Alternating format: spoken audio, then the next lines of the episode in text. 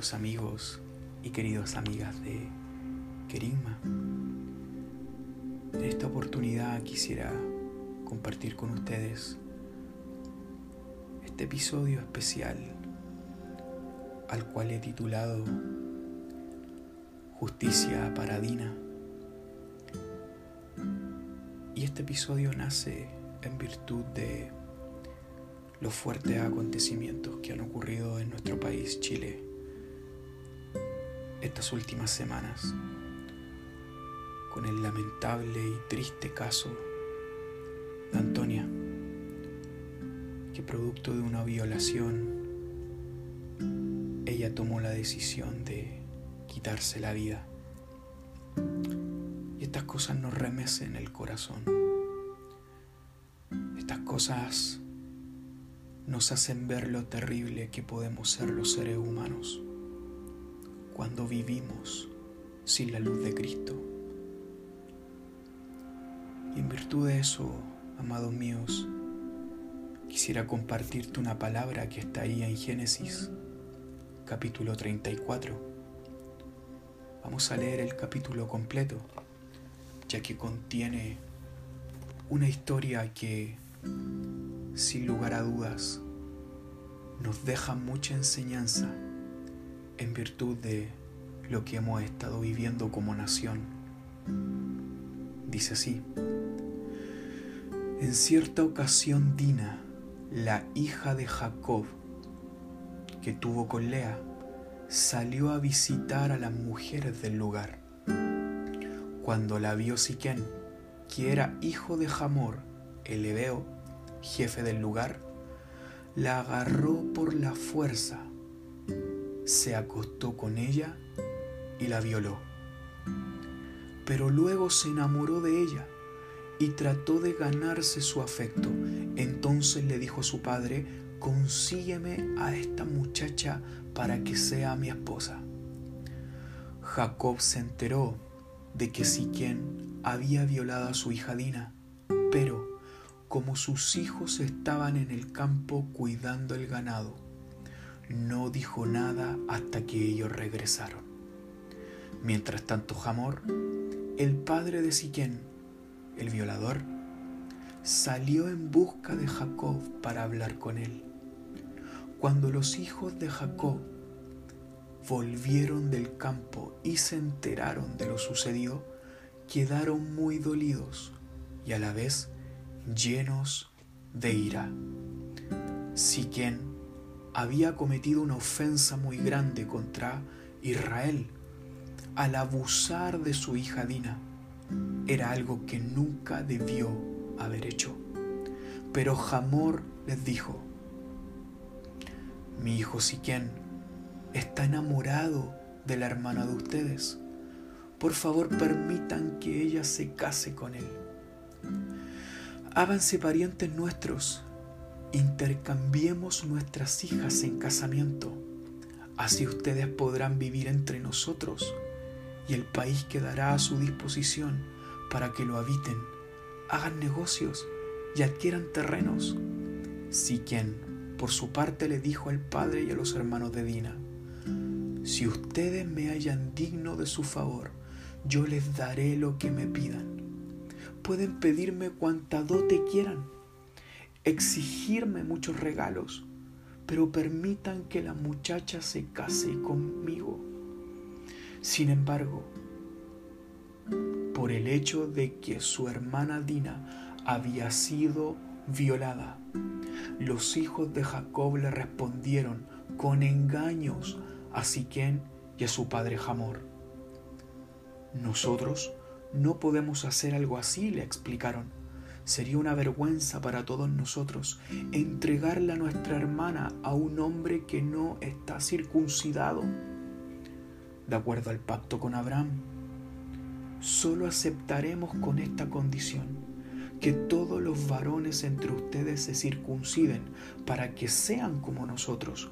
Entonces sí intercambiaremos nuestras hijas con las de ustedes en casamiento y viviremos entre ustedes y formaremos un solo pueblo. Pero si no aceptan nuestra condición de circuncidarse, nos llevaremos a nuestra hermana y nos iremos de aquí. Jamón y Siquén estuvieron de acuerdo con la propuesta. Y tan enamorado estaba Siquén de la hija de Jacob que no demoró en circuncidarse. Como Siquén era el hombre más respetado en la familia, su padre Jamor lo acompañó hasta la entrada de la ciudad y allí hablaron con todos los conciudadanos y les dijeron, estos hombres se han portado bien como amigos, dejen que se establezcan en nuestro país y que lleven a cabo sus negocios aquí, ya que hay suficiente espacio para ellos. Además nosotros nos podremos casar con sus hijas y ellas con las nuestras. Pero ellos aceptan quedarse entre nosotros y formar un solo pueblo con una sola condición, que todos nuestros varones se circunciden, como lo hacen ellos. Aceptemos su condición para que se queden a vivir entre nosotros. De esta manera, su ganado, sus propiedades y todos sus animales serán nuestros. Todos los que se reunían en la entrada de la ciudad estuvieron de acuerdo con Jamor y con su hijo Siquén. Así fue como todos los varones fueron circuncidados. Al tercer día, cuando los varones todavía estaban muy adoloridos, dos de los hijos de Jacob, Simeón y Leví, hermanos de Dina, empuñaron cada uno sus espadas y fueron a la ciudad donde los varones se encontraban desprevenidos y los mataron a todos. También mataron a filo de espada a Jamor y a su hijo Siquén. Sacaron a Dina de la casa de Siquén y se retiraron.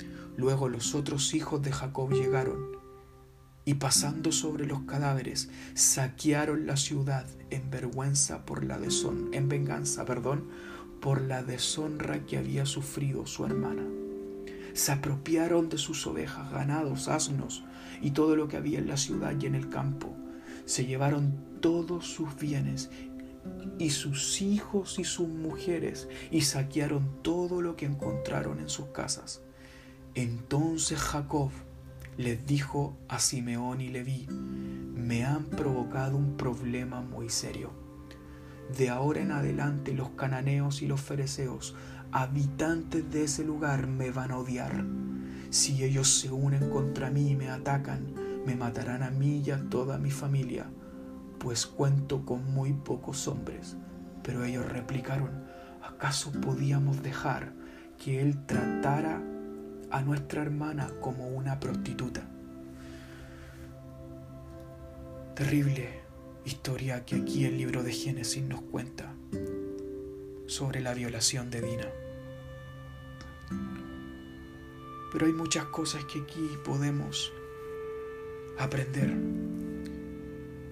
Y es que muchas veces la situación que vive nuestra nación, en el caso de Antonia, y en ella reflejadas muchas víctimas. O como por la contraparte, en el caso de el violador, y en él reflejado también muchos violadores. Es algo que constantemente se repite en la historia. Y así como pasa en este siglo, también ocurría en estos tiempos bíblicos, hace mucho más de 1500 años antes de Cristo.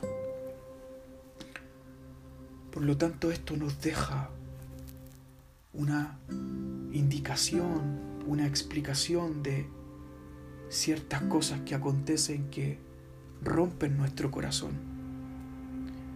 Y es que el hombre sin Dios se puede convertir en el ser humano más terrible y más destructor de la tierra. El hombre sin Cristo puede llegar a hacer cosas tan horrendas como lo que podemos ver en este caso de Antonia y como lo que podemos ver en este caso con Dina. Este muchacho, si quien toma, rapta a Dina y la viola, pero después trata de encubrir su hecho apelando a un buen sentir para ella. Y su padre trata de comprar a la familia después del tremendo daño que les hicieron, ofreciéndoles animales, tierras, comercio. Es por eso que los hijos de Jacob se inundan en un dolor, en un dolor que era justo, porque deshonraron a su hermana. Era comprensible el dolor que sentía toda esa familia. Pero amados, es complejo poder muchas veces separar el dolor del odio y de cómo ese odio se transforma en venganza. Y es ahí que los hermanos planifican matar a cada uno de los hombres de Siquem, ocupando el pacto de Dios para con su pueblo, ocupándolo como una estrategia de venganza para dar por saciado el odio interno que los enciende. Es ahí donde Simón y Leví van a la ciudad y estando los hombres adoloridos, los matan. ¿Qué nos deja como lección todo lo que hemos leído? Aquí es inevitable, amada iglesia, amados amigos, no dolerse con estos hechos y levantar una bandera de petición de justicia frente a las injusticias aún de los órganos de justicia, valga la redundancia, de nuestro país. Y hacer escuchar una voz de que hay una niña, una familia que fueron vulnerados sus derechos y que terminó en una tragedia terrible la muerte de ella. Pero hay que tener cuidado, amada iglesia, de que esa sed muchas veces que tenemos de justicia no se mezcle con una bandera de odio. Ya que la familia de Antonia y Antonia y en Antonia muchas familias que han vivido una situación de esta índole necesitan de Jesús, necesitan de su amor, de su abrazo, para que Él pueda sacarlas de esa situación difícil y no terminen quitándose la vida como en el caso de Antonia. Pero también la familia de este violador también necesita de Jesús para que los perdone, para que puedan ver el daño porque amados, hay algo que debemos comprender. Y es que nunca podremos vivir una justicia pura si no viene de la mano de Jesús, de Dios. El hombre sin Dios hace cosas terribles. Es por eso que entendiendo, no justificando, sino entendiendo que el hombre sin Dios comete aberraciones, comete crueldades, comete asesinatos brutales y comete muchas cosas que nos estremecen la vida. Nuestra oración como iglesia debe ser por compasión hacia ellos, no olvidando que Jesús está a la puerta de sus corazones. Es por eso que nuestro anhelo de justicia por lo que vive Antonia y en ella muchas mujeres, producto de una cultura de abusos, de daños, de violaciones, de maltrato, que no se levante una bandera de odio que no se levante una bandera de venganza. Porque aquí la decisión de Simeón y de Leví terminaron también repercutiendo en personas que eran inocentes, en personas que no tenían la responsabilidad que sí tenía el violador Siquem. Mujeres y niños pagaron el precio producto de esa terrible venganza.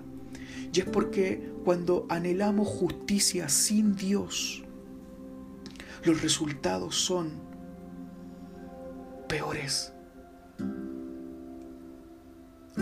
Una matanza de proporciones.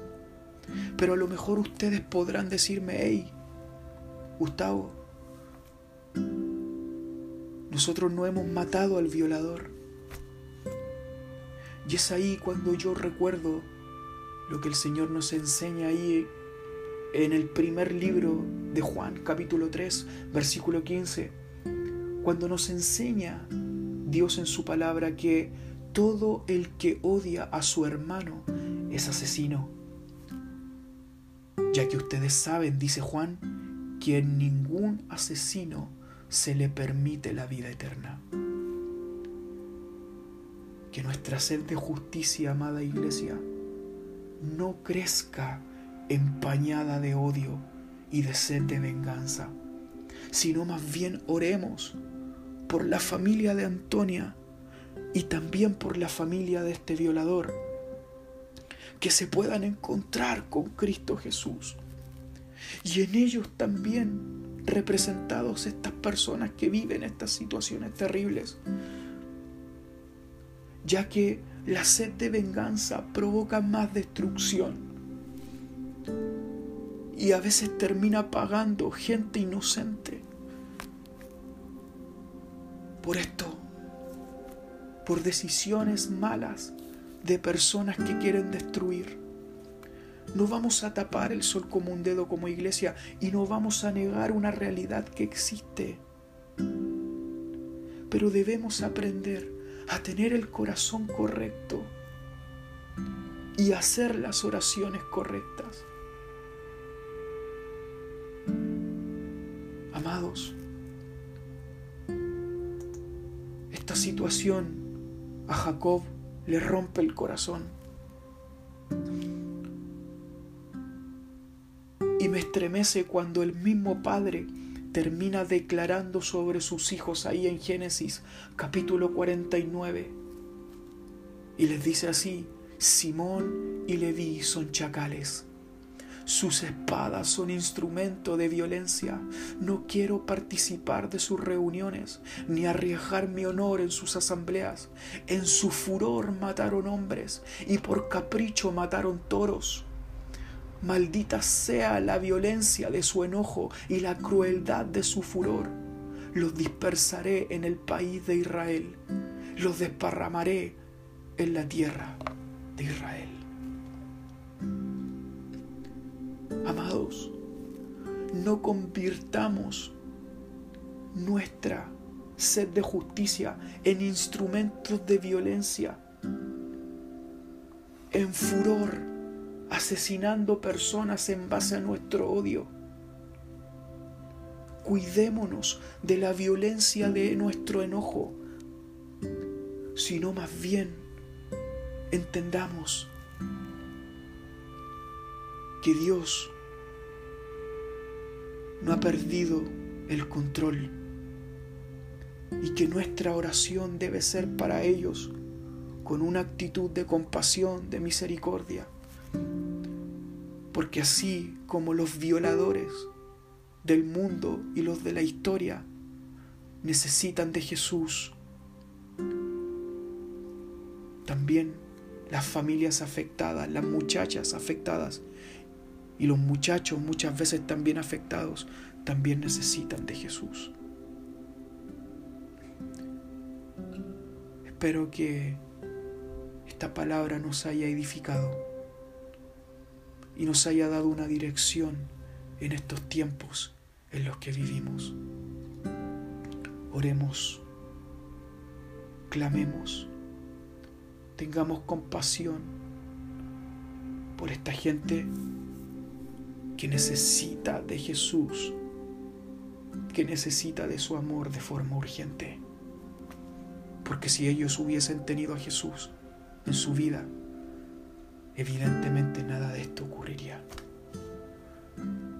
El hombre sin Cristo es el ser más despiadado que pueda haber. Por cuanto todos pecaron, todos quedaron destituidos de la gloria de Dios. Justicia para Dina. Un abrazo a cada uno y que el Señor les bendiga.